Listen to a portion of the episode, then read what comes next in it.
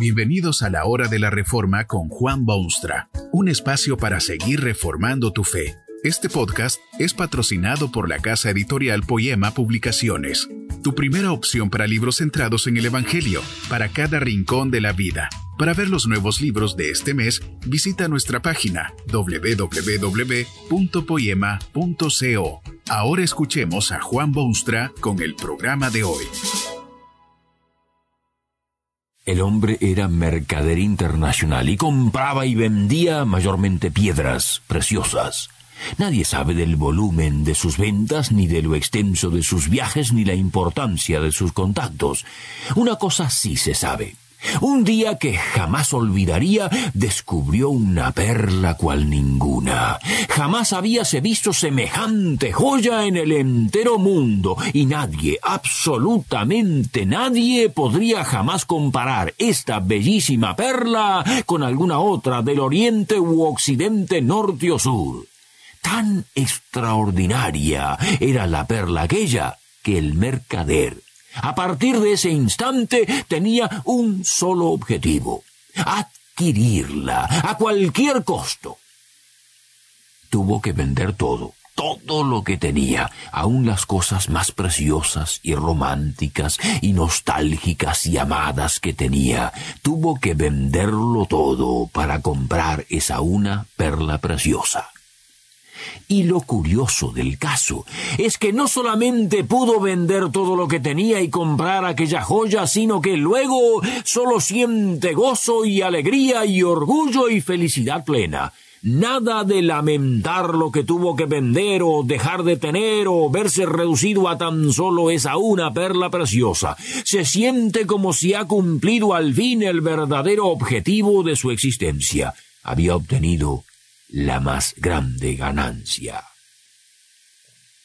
Esto es una parábola, pero parábola de Jesucristo, lo cual le dice a usted que encierra alguna profundísima verdad. Una verdad que seguramente le interesa a usted también, porque ha de ser una verdad que tiene directa relación con todo lo que es importante en su vida personal. La parábola se ha traducido en realidad, se ha encarnado en el caso de un apóstol Pablo. Este Pablo solía llamarse Saulo en sus días de mayor gloria terrenal. Era miembro eminente de la clase oficial, era excelente ejemplar del hombre triunfador, era figura máxima de las multitudes ejemplarmente religiosas. Difícil sería hallar mejor hombre en ninguna parte habitada por seres humanos.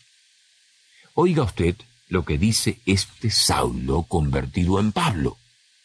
Cuántas cosas eran para mi ganancia, las he estimado como pérdida por amor de Cristo. La más grande ganancia. Observe usted lo que perdió aquel Saulo para ganar a Cristo. No es fácil deducir estos hechos de la poca información que las escrituras ofrecen, pero era Saulo ciudadano romano, orgulloso y justamente de esa realidad social y política. También se sabe que fue enviado a estudiar a la capital del judaísmo a los pies de un gran maestro llamado Gamaliel. Sin lugar a dudas provenía de familia pudiente. Pero usted puede verlo en las páginas del Nuevo Testamento como un pobre y destituido que depende de las ofrendas de los santos y de la buena voluntad de sus amigos. ¿No le parece lógico creer que su pudiente familia lo desheredó? Lo echó de su seno, aborreció su conversión al cristianismo Probablemente llegó a ser uno de aquellos casos de los cuales Jesucristo mismo habló con frecuencia cuando dijo que sólo son dignos de él aquellos que dejan padre y madre, hermanos y hermanas por causa de Cristo. Paria de aquella familia a la cual amaba con ternura profunda, abandonado por ella y hasta quizá aborrecido. Pero Pablo no se queja de su triste suerte, sino que afirma haber obtenido la más grande ganancia. No todos son así. Fíjese usted en otro distinguido cristiano, el apóstol Pedro. Este también había tenido oportunidad de ver su vida transformada y mejorada, pero en su conversación con el Señor parece como que quieren negociar su mérito o sacarle ventaja a sus arreglos con Cristo. No solo hace saber a Jesucristo que ellos han dejado todo para seguirlo, sino que además se atreve a preguntarle qué recompensa podría merecer. Pablo considera todos sus sacrificios como pérdida y nada más. Cierto era que su familia lo rechazó, cierto que tuvo que dejar su puesto ascendente en las jerarquías oficiales, cierto que tuvo que recorrer mundo rodeado de la pobreza, Cierto que fue perseguido por sus connacionales, cierto que fue acusado de crímenes, cierto que lo pusieron en cadenas y que lo obligaron a hacerse presente ante el emperador de Roma, y cierto que hasta tuvo que morir en virtual soledad porque aun sus más íntimos lo abandonaron a su cruelísimo destino. Pero todo eso lo estima como pérdida pura y simple es que había obtenido la más grande ganancia, todo aquello que el hombre abraza como esencial para su felicidad, Pablo lo consideró basura, una masa de mal olor, maloliente, algo así como los pedazos inservibles que se tiran a los perros. Observe usted también en qué consiste aquella gran ganancia. No se trata de una fortuna en diamantes, ni de fama universal, ni de premios internacionales, ni la popularidad de una pantalla, sino conocer a Cristo y ser hallado en él. Este hombre había escalado peldaños hacia el éxito, pero se había caído vergonzosamente cada vez que subía perfecto en su disciplina y metódico en sus objetivos, había descubierto que su vida era un vacío, un chiste feo, una desesperación total. Y sin quererlo él siquiera, Alguien había venido desde el cielo para tocar su vida, para mostrarle algo que jamás había conocido, para revelarle el secreto de Jesucristo. Esto abochornó al infalible Saulo, lo hizo caerse de su caballo y lo ensegueció más que literalmente.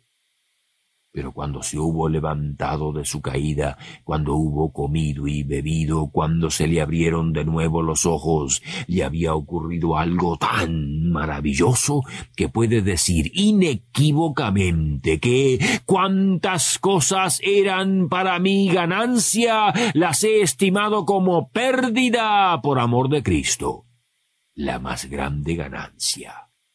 Todos sus previos esfuerzos eran en vano y tiempo perdido. Es recién luego de haber conocido a Jesucristo que se ha solucionado el enigma de su vida. Todo lo que eso cueste, privilegio y felicidad es pagarlo. Es, sin dudas, la más grande ganancia.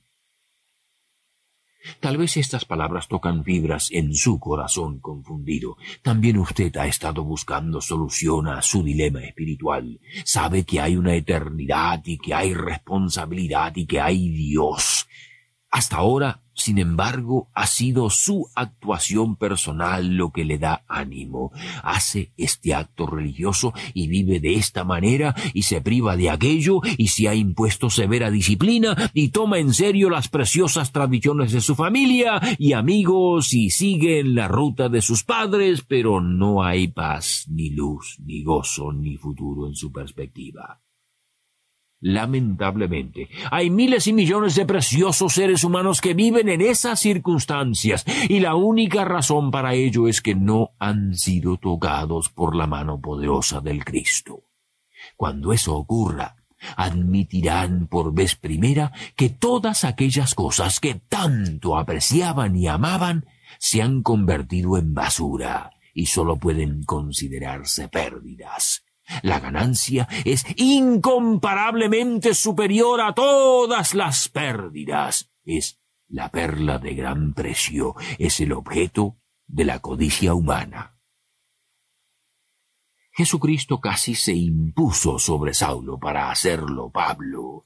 En el desempeño normal de sus tareas oficiales, entusiasmado por sus éxitos recientes, de pronto se ve frente al Cristo que había condenado en su corazón y rechazado con sus labios. Saulo no puede resistir. Solo atina a decir una cosa. Señor, ¿qué quieres que haga?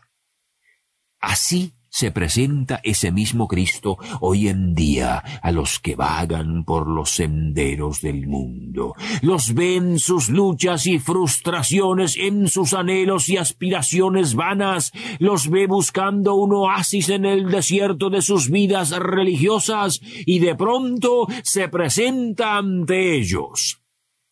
No, no se aparece este Hijo de Dios como ángel o como profeta de luengas barbas o con relámpagos del cielo, sino con su palabra potente y penetrante. Ha puesto en la Biblia su mensaje de esperanza y ha llamado al hombre a ser su mensajero por todo el mundo. En este instante, el mismo Cristo que se le apareció a Saulo montado en su caballo, se le presenta a usted. Le pregunta honestamente por qué ha vivido hasta ahora sin él. Le advierte con ternura que lo que usted está haciendo es herirse a sí mismo. Ese Cristo lo llama para darle lo que puede ser su más grande ganancia. Solo se requiere que usted se arrodille y le diga lo mismo que Saulo le dijo una vez. Señor, ¿qué quieres que haga? Que este mensaje nos ayude en el proceso de reforma continua según la palabra de Dios. Si quieres profundizar en la exposición bíblica, puedes buscar más recursos en www.poema.co. Allí encontrarás libros que te ayuden a entender la palabra de Dios y aplicarla a tu vida. Poema, el Evangelio para cada rincón de la vida. Nos vemos en el próximo episodio de La Hora de la Reforma con Juan Bonstra.